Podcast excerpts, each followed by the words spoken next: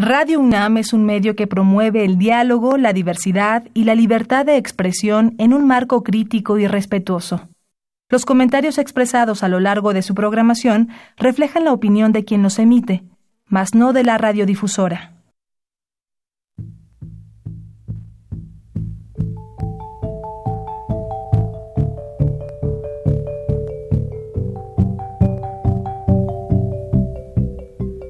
Radio Universidad Nacional y la Facultad de Economía presentan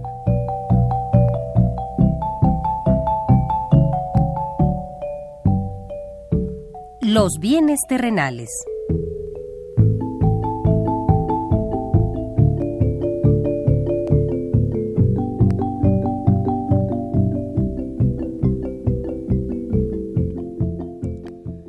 Bienvenidos a este espacio radiofónico de la Facultad de Economía de la UNAM.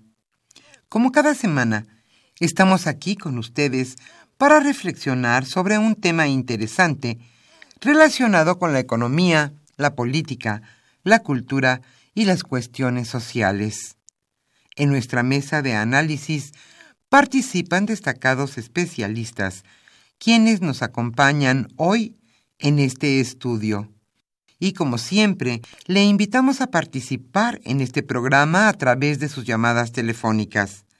Para nosotros es un gusto saber que usted desde su casa, desde su oficina o en el lugar donde se encuentre, se interesa en el tema que tratamos. Nuestro número 5536 8989. Repito con mucho gusto, 5536 89 89.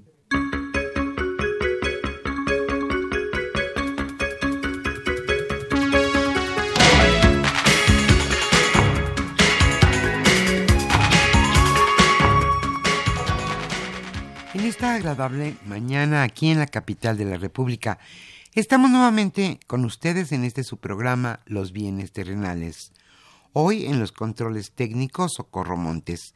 Y contestando con mucho gusto sus llamadas telefónicas Pedro Rosales, Luis Enrique Mota y Saúl Méndez. Yo soy Irma Espinosa y le invito a acompañarnos en este programa.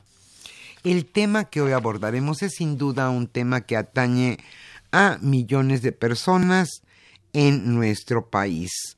Hoy hablaremos sobre el empleo doméstico y la seguridad social. Como usted sabe, la Suprema Corte de Justicia dictaminó que los trabajadores domésticos deben contar con seguridad social. Pero esto, ¿cómo se realizará? ¿Cuánto le costará a cada familia el extra que se tendrá que destinar para el IMSS? Hoy empleo doméstico y seguridad social.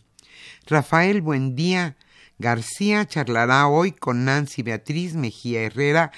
Ella es investigadora del CIDE y Eduardo Méndez Sánchez, catedrático de nuestra facultad, la Facultad de Economía de la UNAM. Ambos invitados de este programa son especialistas en cuestiones laborales y de seguridad social. Participe en este programa hoy. Para nuestros radioescuchas, los primeros que se comuniquen a este programa, estaremos obsequiando el libro de David Ibarra titulado Desarrollo evanescente y desprotección social. Antes de iniciar nuestra mesa de análisis de empleo doméstico y seguridad social, le invitamos, como siempre, a escuchar lo más destacado en materia económica sucedido durante esta semana.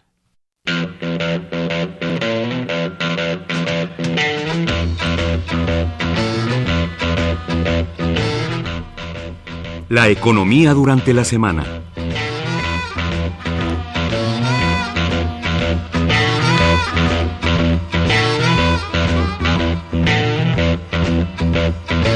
Iniciamos con una nota curiosa. Ayer, como usted sabe, fue el Día del Amor y la Amistad. Pero las parejas de qué discuten? Discuten de la educación, de las cuestiones del hogar, pero también discuten por dinero. Una empresa que ayuda a consolidar deudas, denominada Resuelve tu deuda, realizó un sondeo a propósito de las cuestiones monetarias en una pareja. y el sondeo realizado por esta empresa a mil clientes casados con una edad promedio de 47 años dio a conocer que el dinero es causa de discusión entre las parejas en promedio tres veces a la semana.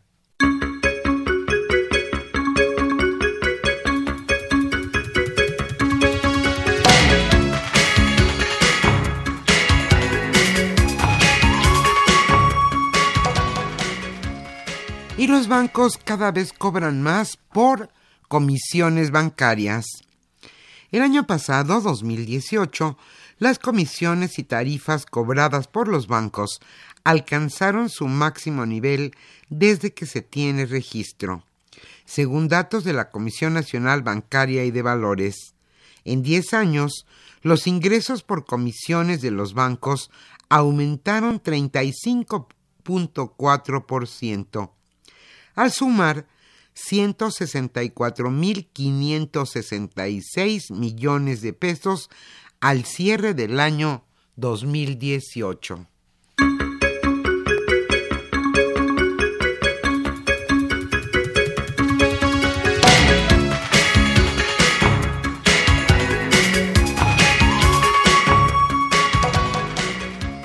Jóvenes construyendo el futuro. En esta administración, el programa Jóvenes Construyendo el Futuro atenderá 2.6 millones de personas de entre 18 y 29 años, otorgándoles una beca anual de 3.600 pesos mensuales. Se les apoyará para continuar sus estudios y los capacitará para vincularlos con empresas. Con esto se busca evitar que sean víctimas del crimen organizado.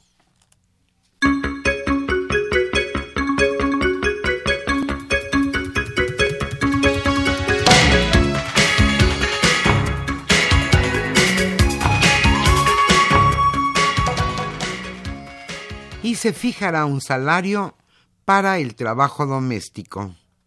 Como parte de su programa anual de trabajo, la Comisión Nacional de Salarios Mínimos establecerá un salario profesional para trabajadores domésticos que servirá como un piso mínimo de remuneración. En el país, 2.3 millones de personas se dedican a esta actividad, lo cual representa 4.3% de la población ocupada. Pero además del salario que fije la Comisión de Salarios Mínimos, usted debe saber que en el momento que este programa inicie, si la trabajadora o trabajador doméstico que trabaja en su hogar gana el salario mínimo, que ahora es de 3.080 pesos, el patrón tendrá que pagar una cuota de 904 pesos mensuales extra, obvio, aparte del salario del trabajador o trabajadora.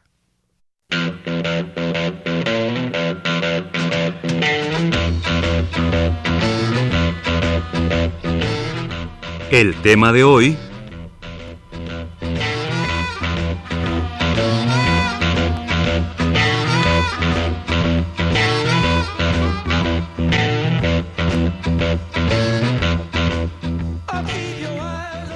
adelantamos al inicio de este programa. Hoy hablaremos sobre el empleo doméstico y la seguridad social. Rafael Buendía García charlará hoy con Nancy Beatriz Mejía Herrera y con Eduardo Méndez Sánchez, ambos de seguridad social. A usted, amable escucha, como siempre, le invitamos a participar en este programa a través de sus llamadas telefónicas. Hoy estaremos obsequiando el libro de David Ibarra titulado Desarrollo evanescente y desprotección social. Y en la parte musical estaremos escuchando cantares y corridos de la Revolución Mexicana.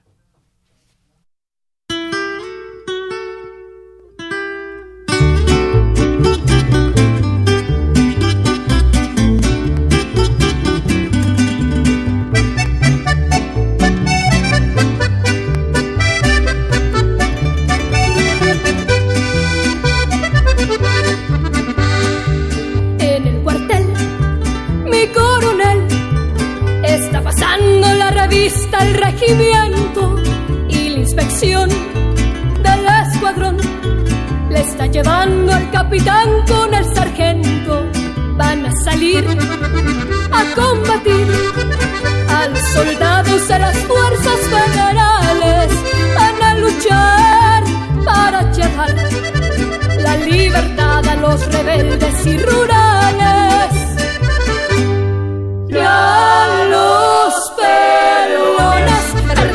pantalones porque los revoltosos les dieron colación. Las soldaderas detrás de las trincheras ayudan a sus jóvenes a la revolución.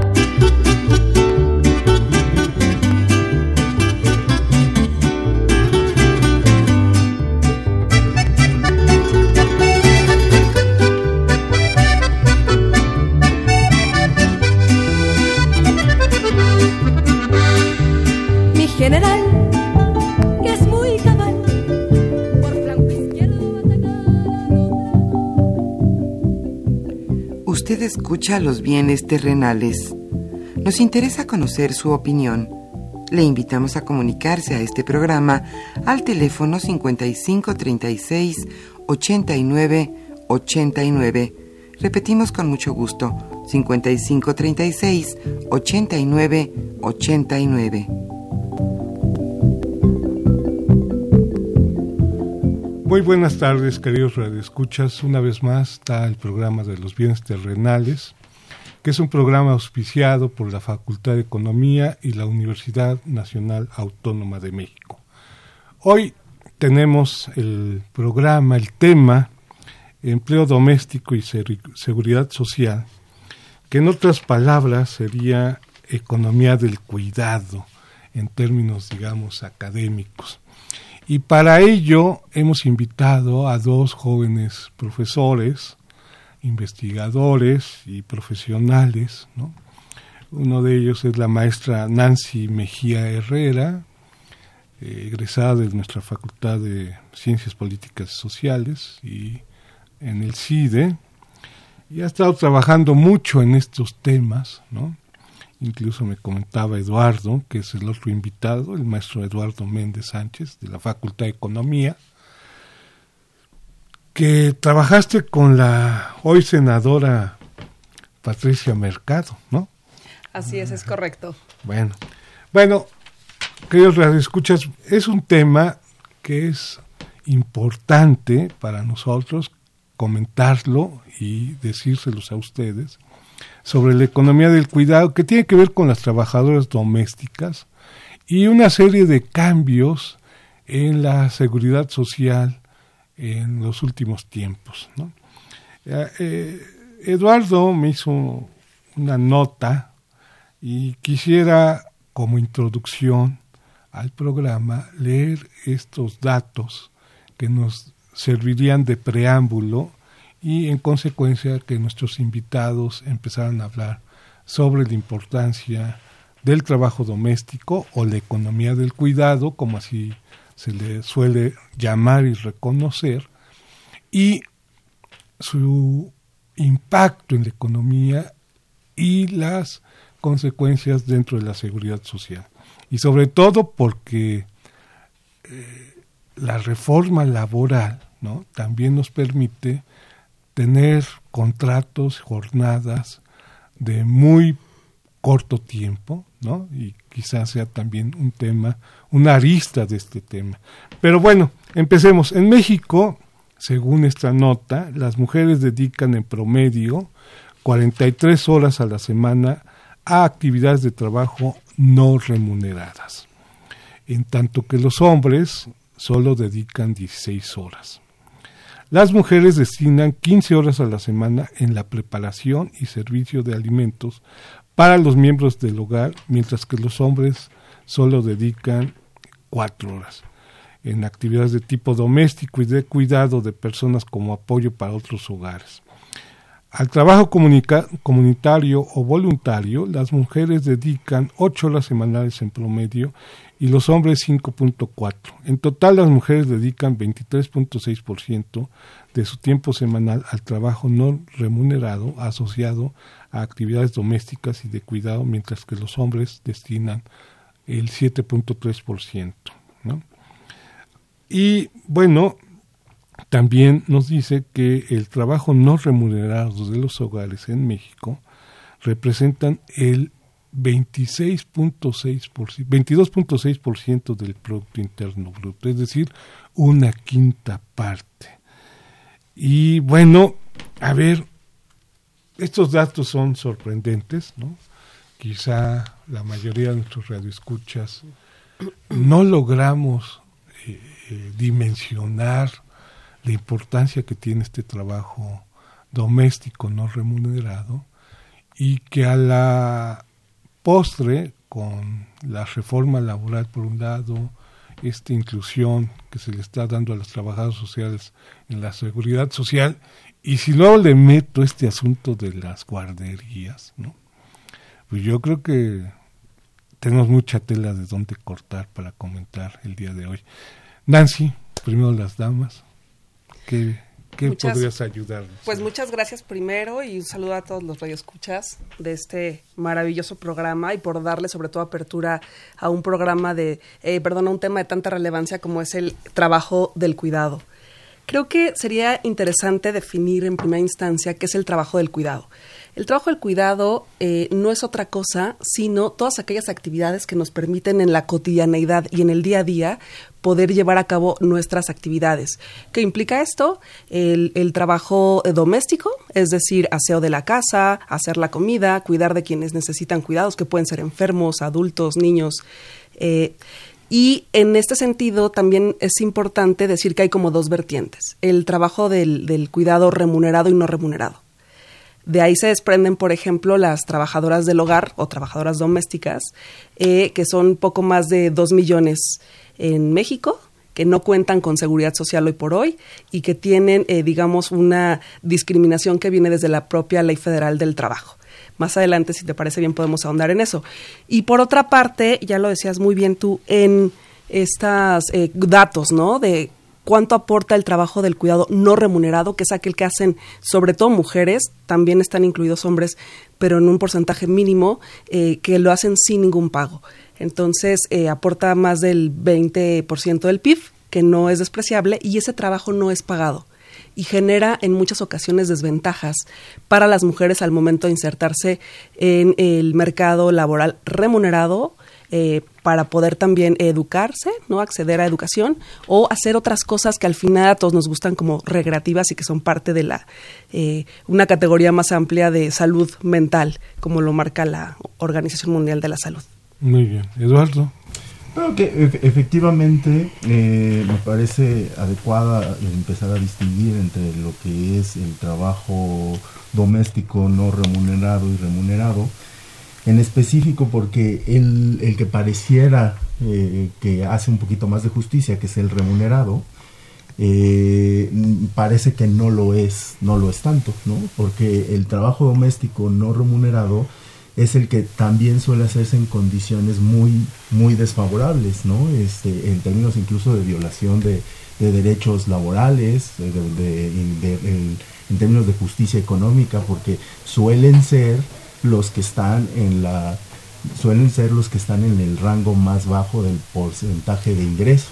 Hoy, hoy, hoy nos amanecimos con una nota, este, hoy nos amanecimos con una nota de primera plana en la cual eh, al cuarto trimestre del 2018 eh, el empleo que más eh, o el sector de la población que más incrementó este, en términos de ingresos bajos, de, de menos de o hasta dos salarios mínimos, termina siendo el de las mujeres. Si lo cruzo con el dato que menciona Nancy de 2.5 millones de trabajadoras domésticas, pues resulta que estamos prácticamente que de esos 10 millones de mujeres que ganan hasta dos salarios mínimos, estoy seguro que el trabajo doméstico remunerado es, eh, este, están ahí como prácticamente completo, que suele ser un trabajo en condiciones de trabajo eh, adversas, jornadas de, jornadas de trabajo no determinadas, este, muchas veces sin, sin derechos de seguridad social, ¿no? Este, em, eh, el salario a veces es en especie. Entonces, creo que hay una serie de condiciones que es importante empezar a discutir y que se corrijan a la brevedad. Y creo que en este caso, que igual ahorita lo podemos comentar más adelante, la Corte hizo en diciembre una resolución que, que, también hay que discutir, que hay, que hay que aplaudir, pero que va a generar N cantidad de condiciones o N cantidad de situaciones que se tendrán que resolver con una política pública clara y eh, objetiva. Eh, fíjense, cuando leí la nota, ¿no? Por ejemplo, me recordé la lectura de Laura Esquivel, ¿no? Su libro ese prima eh, de Paragua para chocolate. Y una investigación que me llegó a las manos hace como 15 años atrás, 20 años atrás, acerca de cómo las mujeres en el siglo XIX y principios del siglo XX eh, dedicaban más de 20 horas para el cuidado de su familia, es decir, los alimentos y todas esas cosas.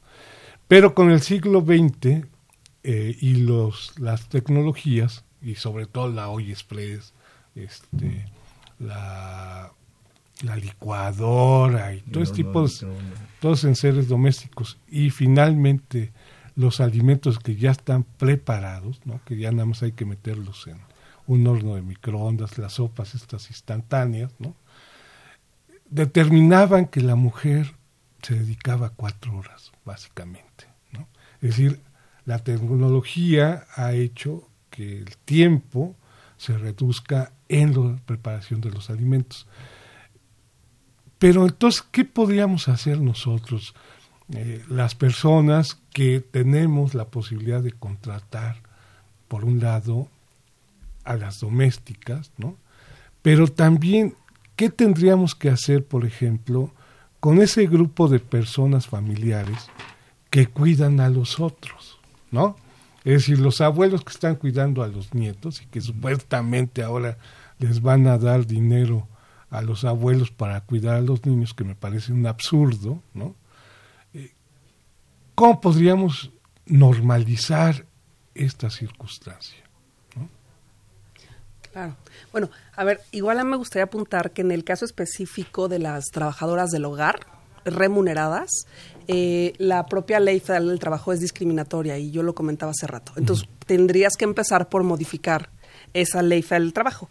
Si me lo permites, te ¿En cito, qué sentido es discriminatorio? Te lo cito textual, que es lo que dice. Mira, el, el artículo 333 en su apartado 13 de la ley federal del trabajo dice, los trabajadores domésticos deberán disfrutar de reposo suficientes para tomar sus alimentos y de descanso durante las noches, eso decía en el 2012. Posteriormente hubo una reforma y quedó de la siguiente manera.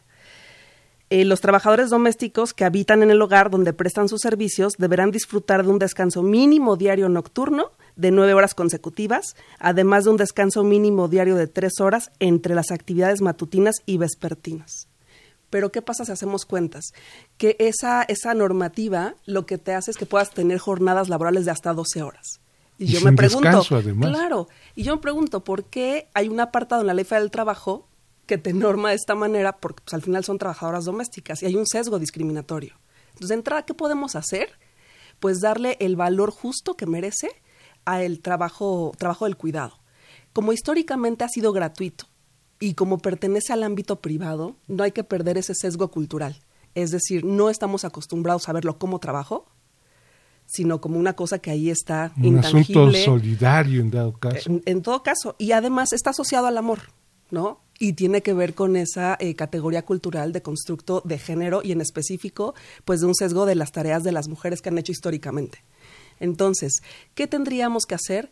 Pues bueno, ya en diciembre la senadora Patricia Mercado Castro, hablando de, eh, hizo una, realizó una propuesta de reforma para esta ley, justo para cambiar este tema y para que tengan además eh, como una, que las homologuen como el resto de los trabajadores, y puedan tener como todas las prestaciones, pero también eh, hay un tema que tiene que ver con el sistema integral nacional de cuidados, porque los cuidados, eh, insisto, no nada más son como en el ámbito privado, sino eh, para personas con discapacidad, adultos mayores, que la tendencia ahora para 2034 es el envejecimiento de la población, cada vez menos natalidad, menos jóvenes, y ya no podemos seguir con esta lógica del cuidado desde los hogares y desde la parte privada. El Estado, junto con la iniciativa privada, tendrán que pues intervenir. crear un sistema. Crear un sistema porque no hay manera de, es decir, el propio sistema económico productivo está ligado al reproductivo.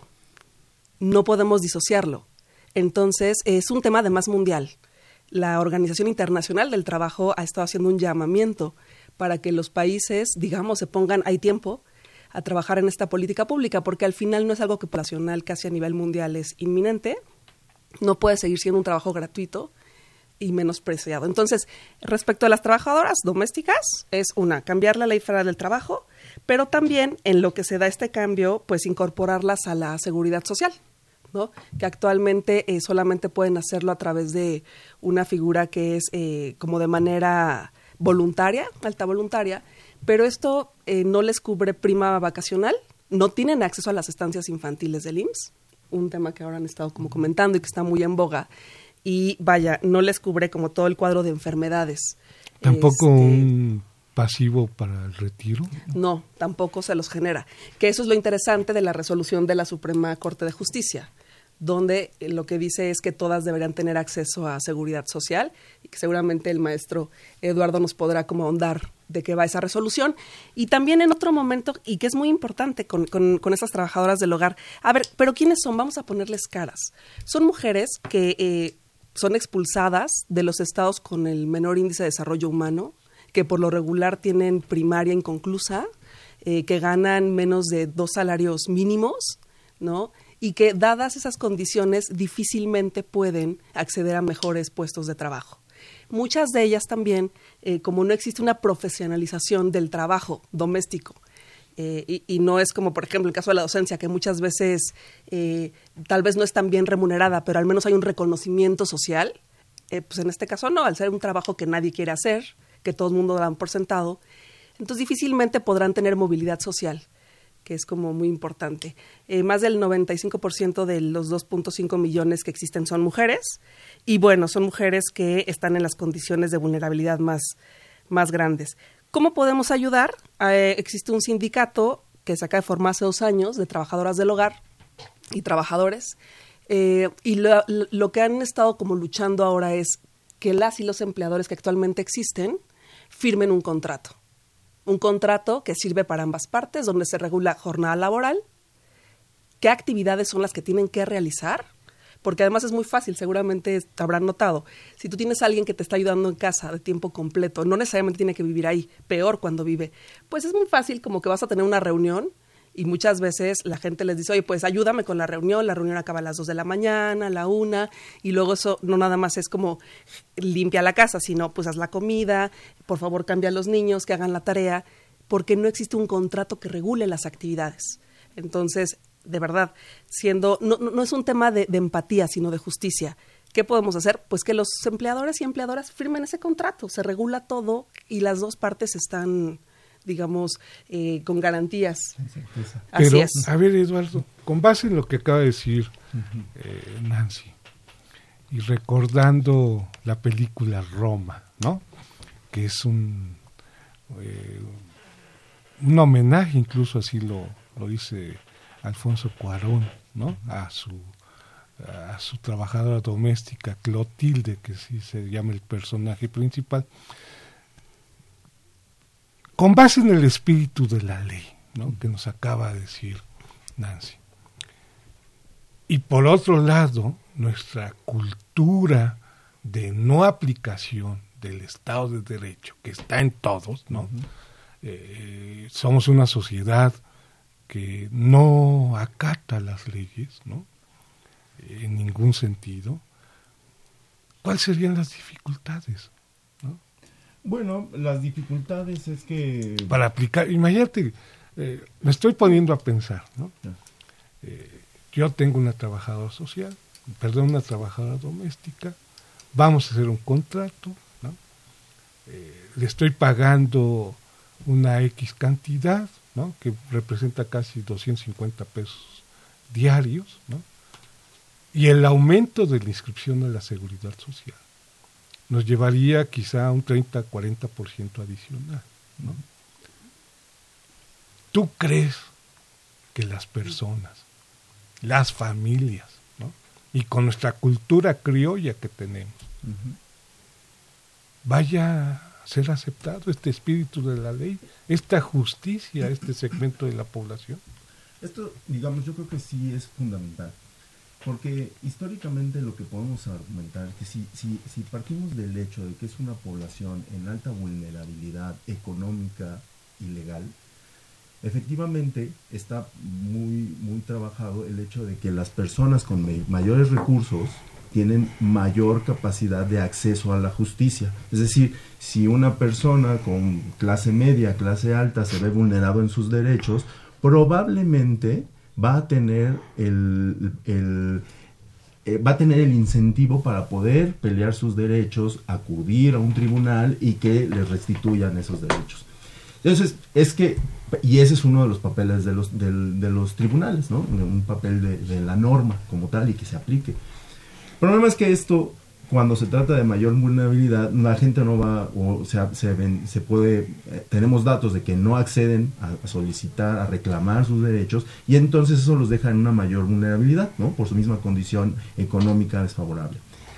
Por eso es interesante lo que fue la resolución de la Corte que acaban de emitir en diciembre del año pasado, porque la Corte lo que hizo fue una interpretación completamente distinta de la que se venía manejando prácticamente en toda la historia del derecho laboral, en específico las trabajadoras domésticas, que es aplicar ese artículo de la Ley Federal del Trabajo, no reconociendo los derechos o las obligaciones de los patrones para eh, inscribir a sus trabajadoras del hogar o trabajadoras o trabajadores del hogar este, en, en el, o de ser beneficiarios de la seguridad social y lo que hace es una interpretación completamente diferente. Y dice, a ver, ya que llegó a mí, la Corte, el ministro Pérez Dayan, dice, ya que llegó a nosotros, lo que vamos a hacer es una interpretación distinta respecto del ordenamiento jurídico y considerando el artículo primero que dice no debe de existir ningún tipo de discriminación para ninguna persona en este país y que todos son beneficiarios de los derechos y que por lo tanto tampoco podemos permitir que existan legislaciones excluyentes como puede ser el caso ¿no? Dice, una legislación excluyente es aquella que inhibe o no permite el acceso a determinados derechos, ¿no? Entonces, al hacer, al cambiar este, ese, ese criterio, lo que, lo que está haciendo es permitiendo que todas esas personas que pudieran sentirse vulneradas porque no se les están respetando sus derechos, porque no quieren firmar el contrato, porque no les quieren respetar la jornada laboral, porque no los quieren, no, no los, este, no los quieren inscribir en, el, en el, para tener seguridad social, esas personas pueden reclamar. Y una cosa muy importante que hizo la Corte, que es aplicar prácticamente eh, lo que se llama en términos jurídicos de la suplencia de la queja. Sí, como estas, eh, eh, las personas, los promoventes del amparo que ganaron al final, los promoventes del amparo que ganaron, ellos eh, no, no estaban reclamando del todo esta inscripción en el seguro, en la, en, el, en la seguridad social, en el IMSS.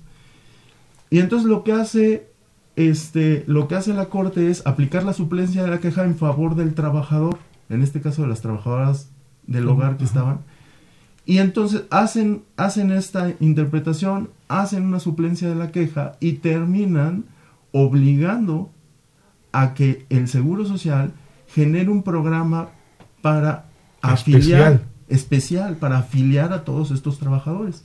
A diferencia de, como, como bien lo dicen Nancy, del programa que ya existe de inscripción, de inscripción este, voluntaria, de afiliación voluntaria. Porque lo que retoma incluso en la misma corte es un criterio de la OEA en la cual empiezan a decir no debes de tener legislaciones excluyentes y una de las cuestiones más excluyentes que puedes tener es que la aportación sea voluntaria, la, afiliación sea voluntaria. ¿Por qué? Por, como lo mencionaba hace rato, al no tener una jornada específica, al, al, tener una alta rotación, al existir una migración, que puede ser una migración legal o ilegal. Queda la buena voluntad. Queda la buena voluntad. Mm. Y muchas veces se va. Lo que está haciendo ahora la Corte, y ya al parecer el Seguro Social con este programa piloto que anunciaron hace dos, tres semanas, están reconociendo el derecho y están generando las facilidades para que los trabajadores o trabajadoras del hogar puedan recibir el beneficio de la seguridad social en condiciones de igualdad con cualquier beneficiario del Seguro Social. Ya no eh, excluyéndolos de su uh, del sistema de retiro, ya no excluyéndolos del sistema de guarderías, ya no excluyéndolos de este de todos los de la incluso del periodo de lactancia y de todo. Sí claro sí. embarazo, sí sí. También. Si no tenían acceso. Entonces la discriminación sobre la discriminación. Exacto. Entonces creo que en este caso lo que tenemos que hacer o tendrá que existir una política pública de difusión para que precisamente estas personas puedan tener la información necesaria y la seguridad de que si no se les respeta ese derecho, probablemente si lo reclaman, van a tener la posibilidad de que se de que ganen y que se obligue a su patrón a que respeten esos esos derechos. Y me parece fundamental. Bueno, fíjate Nancy, eh, me hiciste recordar una lectura de Ryan Avent que se llama La riqueza de la humanidad, ¿no? Y él, en su perspectiva, dice que muchas de las actividades eh, que tienen que ver con la comunidad. Llámese los maestros, llámese los policías, los conserjes, los barrenderos, las domésticas, como se le llaman, ¿no? van a ser revaloradas en su eh, propósito y en su utilidad como oficio y como eh, trabajo. Y él cree que con esto de la cuarta revolución industrial, que tiene que ver con la inteligencia artificial, este tipo de actividades van a ser más revaloradas. ¿Cuál sería la tendencia en México? Dado que tú dices, bueno, los mexicanos estamos envejeciendo, ¿no? ya no hay una reproducción como tal, eh, suficiente como para no solo sostener y cuidar a los viejos, sino para crear más riqueza. ¿Cuál sería la tendencia? Porque este es un, digamos, un reto del siglo XXI, ¿no? Que se suman a los retos del siglo XX que no hemos podido superar. ¿no? ¿Cuál sería tu opinión en ese sentido? Claro. Bueno, la, tendencia debería ser más bien hacia, hacia este sistema integral de cuidados. Insisto, donde tiene que haber colaboración, o sea, por parte del Estado para implementarlo, pero también por parte de la iniciativa privada. Porque hoy por hoy, si estás integrado al trabajo formal, ¿no? También es cierto que no existen espacios adecuados para las mujeres que están lactando. Estos lactarios, pues, pueden o no existir las ludotecas, los horarios flexibles. Seguramente han escuchado hablar de la brecha eh, salarial o de acceso al trabajo cuando las mujeres tienen hijos. Hay un, pues una brecha importante porque acceden a trabajos menos, menos remunerados o eh, de menor tiempo y de menor calidad porque tienen que dedicarse como a la crianza. Entonces, la tendencia sería, la ideal, pues generar este sistema nacional. Pero si lo contrastamos con la realidad actual, pues nos damos cuenta, regresando al tema de las estancias infantiles, que la visión del, del, del Estado, la visión del gobierno no está puesta ahí, ¿no? Está es decir, en otros lados. En otro lado completamente. Vamos a hacer un corte y regresamos, queridos radio escuchas.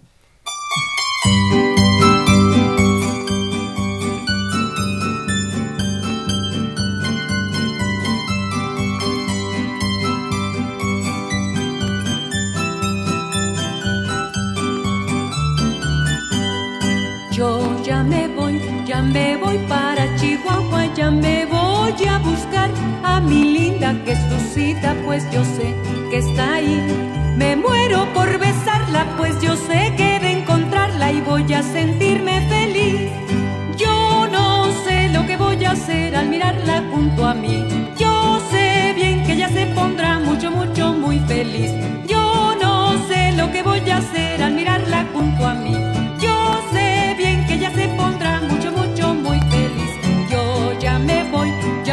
Voy para Chihuahua, ya me voy a buscar a mi linda Jesucita,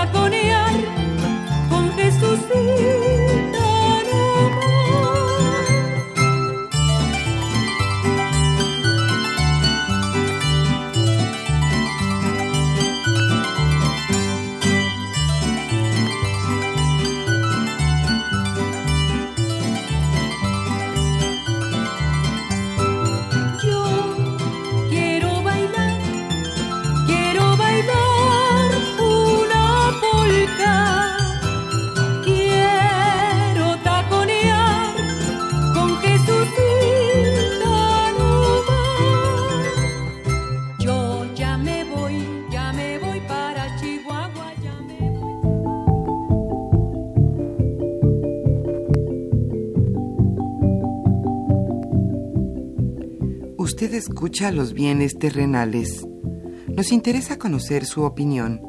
Le invitamos a comunicarse a este programa al teléfono 5536 89 89.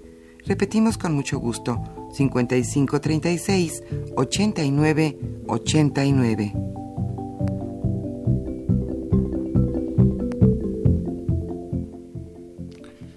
Ya estamos de nueva cuenta, queridos radioescuchas, con Nancy y con Eduardo, dos profesores jóvenes y expertos en estos temas. Eh, Le estaba diciendo a los, profesores invitados que diéramos pie a sus comentarios, a sus preguntas, a sus dudas, para que ellos eh, interactúen con sus eh, cuestionamientos que tenemos a través de sus llamados. Eh, voy a leer entonces esto, ¿no? Como habíamos quedado, y bien. Raúl Horta Retana de la Miguel Hidalgo. Es un comentario dice, el trabajo doméstico se evalúa por nosotros mismos. Cuando se entrevista a las amas de casa y se preguntan si trabajan, es negado por ellas mismas cuando están haciendo trabajo doméstico, que también es parte de nuestra cultura. Fernando López Leiva de Naucalpan pregunta, ¿cómo hará Martínez Cáceres, que es el director de- actual del Seguro Social, para dar seguridad so- social a trabajadores domésticas si el IMSS está tan débil y en medio de una austeridad enorme? ¿no? Josefina Cruz de Huizquilucan nos comenta la protección social a trabajadores domésticas era necesario dado los abusos y desprotección de ellas mismas. Saludos a todo el programa. Muchas gracias, doña Josefina. Rosario Velázquez de la Gustavo Amadero felicita el programa y pregunta ¿Cuál es la importancia en la economía y su aportación en las actividades productivas que generan riqueza al país de los trabajadores informales, pero también de los comerciantes ambulantes e informales? Porque hablar acerca de los trabajadores y vendedores ambulantes eh, proponen no usar la palabra remuneración, mejor el término más acorde pago, puesto que remuneración cree cree que es un término relacionado con otros aspectos como recaudación. Muy bien, doña Rosario.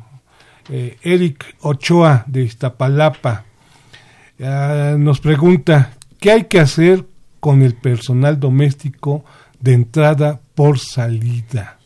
Y felicita a nuestros invitados. Jorge Aguilar de Tlalpan también nos pregunta, ¿están reguladas las agencias que ofrecen colocación de personal doméstico? Eh, eh, Jorge Ramón Virgilio de Coyoacán eh, felicita el programa y nos pregunta si está obligado a inscribir al personal que labora sobre unas cuantas horas en un día a la semana al Seguro Social, las domésticas, estas que llamamos entrada por salida, ¿no? Y que cobran por día. Javier Guerra, de la Benito Juárez, felicita el programa y pregunta, ¿cómo, eh, cómo era hace 80 años el trabajo doméstico y del cuidado de los infantes, sus condiciones laborales y de pago? ¿no? Es un poco de historia. Carmen Holguín Esparza, también del Alpan. Al ingresar al IMSS, los trabajadores domésticos, eso significa que deberán tener registro federal de causantes. Ya lo tienen desde su nacimiento, ¿no? O sea, no eso no no es ninguna restricción, doña Carmen. Lucero Noguera de Sánchez, igual que el CUR, por ejemplo, ¿no? que es otra de los claves que tenemos. Lucero Noguera de, Sánchez, de la Benito Juárez, nos pregunta, ¿qué pasa si una trabajadora de planta que recibe casa, comida, no paga agua, no paga luz, no paga teléfono, no paga gas, pasajes, gana al mes seis mil pesos, además ahorra, tendremos que pagar al IMSS por este salario más de mil pesos mensuales? Pregunta, ¿eh? muy específico, eh, doña Lucero. Ya, ya se puso a pensar doña Lucero sobre la felicidad de la casa. no se trata de regatearles derechos. Propongo que el pago al IMSS sea deducible. Ándale, es una buena propuesta. Lucrecia Melgarejo Ruiz de Naucalpan pregunta, si tengo una trabajadora de entrada por salida que va dos veces por semana, ¿también, también debo inscribirla al IMSS y pagar su seguridad social? Rodrigo García Martínez de Coyoacán. Están hablando de las trabajadoras domésticas como si estuviera en el siglo pasado. Las trabajadoras de hoy reciben mucho más que, por ejemplo, las cajeras del supermercado, mm. ¿no? Para empezar, ganan más y además no gastan en transporte, casa y demás servicios. En las casas las tratan con respeto y aprecio a su trabajo. Ojalá así sea en todas las casas, don Rodrigo. Bueno, ¿quién, quién empieza? Eh, hay preguntas muy específicas que yo creo que habría que responder. Hay otras más generales. Yo quisiera eh, eh, nada más comentar algo rápido que el IMSS eh, acaba de acaba de anunciar este programa piloto este y va a tener determinados problemas, ¿no? Porque sí están calculando que sean 2.5 millones de trabajadoras que puedan ser inscritos, es más o menos lo que calculan que sí, que de la población que existe a nivel nacional. A nivel nacional. Eh, y, pero, y tiene razón la persona que hacía el comentario, ¿cómo lo vamos a hacer en la época de austeridad? ¿no? El IMSS sufrió una reducción en su presupuesto del 4% y no hay una partida específica para este programa piloto. Entonces, lo que, lo que han estado anunciando, y todavía falta muchas, este, falta mucha aclaración de las, ahora sí que las comas, el punto y coma de cómo va a ser el programa piloto, todavía no queda muy claro cómo, cómo lo van a hacer. Este, pero están esperando que sean 18 meses de prueba, ¿no? De un del programa piloto. ¿Y a partir de cuándo? A partir creo que de ya a partir de que a partir de que se termine de hacer todavía están en un problema con la plataforma estaban más más en, la cuestión operativa de cómo hacerlo funcionar cómo hacerlo llegar y el éxito del programa de acuerdo con el director del IMSS va a ser más bien por el tema de las afiliaciones no o sea calculan que su población objetivo puede ser 2.5 millones pero este eh, no saben cuánta gente se va a afiliar. Entonces, en 18 meses y todavía no tienen un presupuesto específico, pues tendrán que ver quién, cuántas personas llegan a afiliarse. Digamos que para finales del 2020 tendríamos un resultado de cómo funciona, cómo opera este programa. Eso es lo que han dicho. Y todavía falta los puntos, los puntos claros, eh, ya para efectivamente saber cómo va a funcionar, dónde te tienes que afiliar, quién sí tiene la obligación, quién no de acuerdo con lo que con lo que con lo que dice la corte con la con el criterio de la corte no distingue entre si eres de tiempo completo si vives en el si vives en, el hogar en el hogar en el lugar de trabajo eh, o eh, trabajas unas horas esto mientras tú el tiempo que tengas eh, a, a, tu disposición o estés a disposición del patrón tú debes de gozar de seguridad social. Entonces creo que no es excluyente el hecho de que sea entrada por salida o unos solos unos solos cuantos días. Me imagino que puede cambiar la cuota, ¿no? Este, que se pagará al IMSS, este, pero eso ya es algo que tendrá que ir definiendo cuando se conozca perfectamente el programa. Nancy, pero por ejemplo en la ley eh, laboral, la ley del trabajo, ¿no? Eh, en su última reforma que fue en 2012, ya establecía, eh, digamos, contratos de tiempo, ¿no? Parciales, incluso hasta de horas. ¿No podría ahí caber las trabajadoras domésticas? Es que, perdón, todo depende de la interpretación. Porque como tienen un apartado específico para ellas, pareciera que eso es exclusivamente lo que les atañe. Entonces queda interpretación del, resto de los este trabajadores. de la ley del trabajo. Sí, así es. O sea, la propia ley federal del trabajo tiene este apartado y entonces pareciera que todos los trabajadores y trabajadoras de todos los demás rubros, tal cosa pero en específico para los trabajadores domésticos, especifica lo que, lo que leí hace rato. Entonces queda como a la libre interpretación.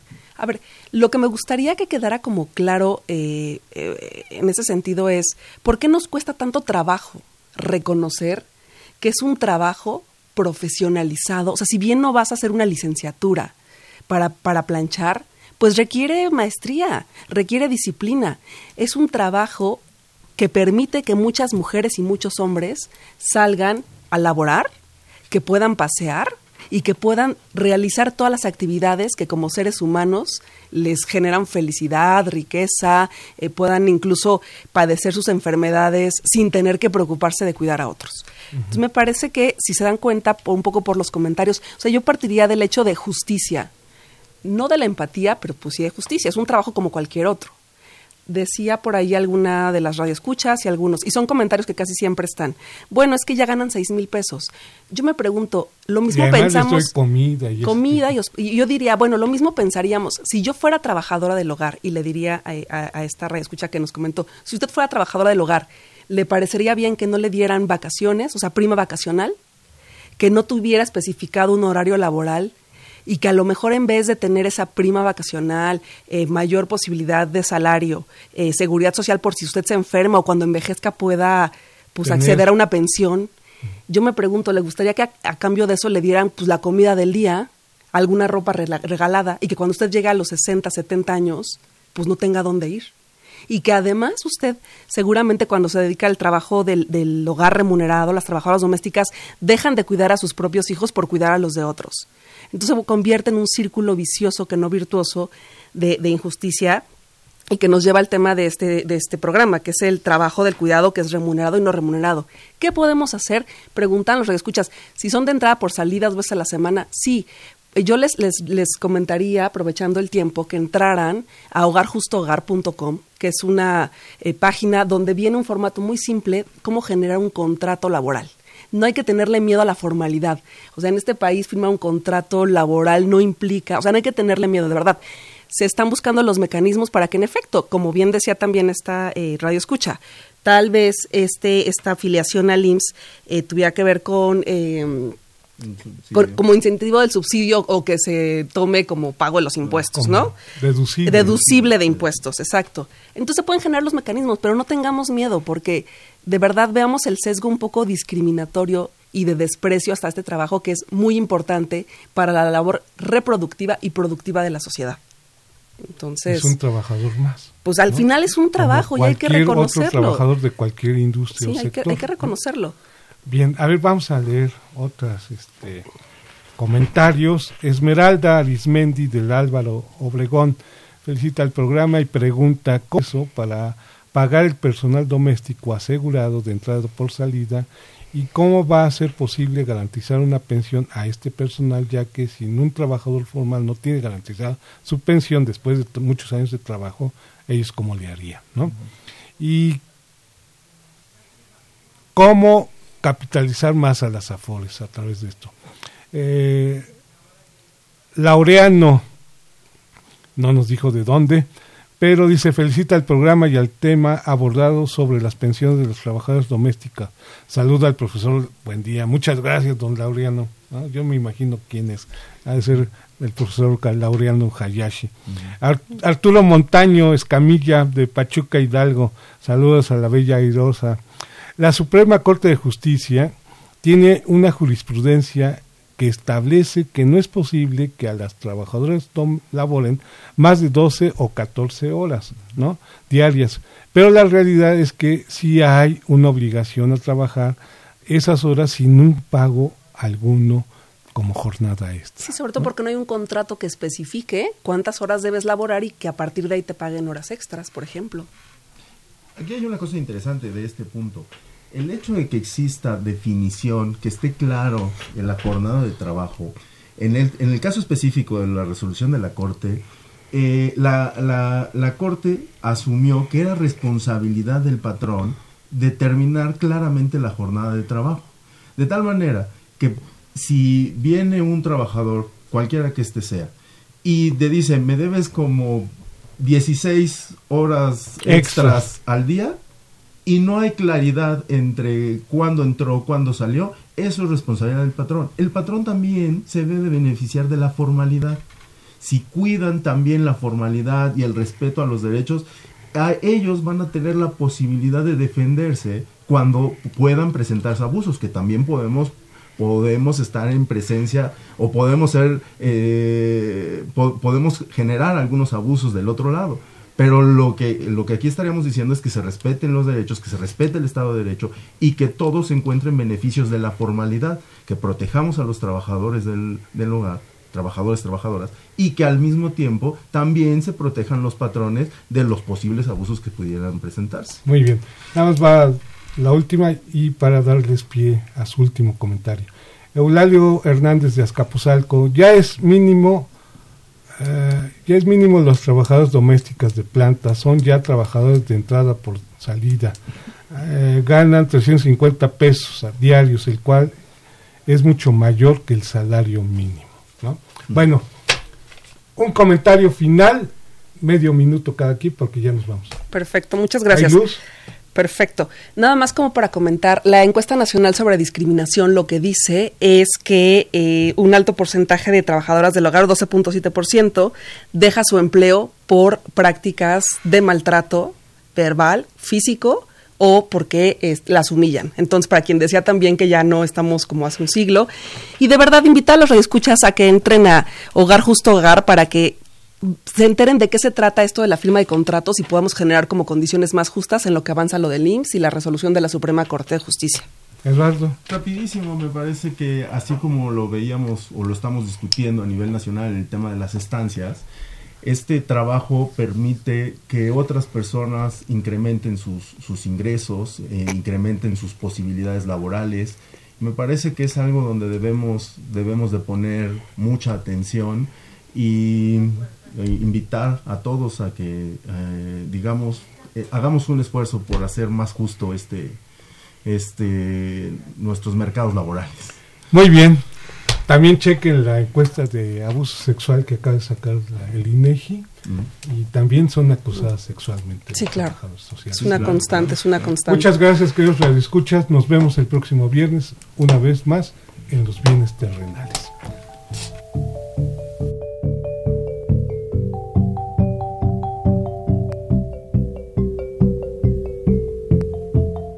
Radio Universidad Nacional y la Facultad de Economía presentaron Los bienes terrenales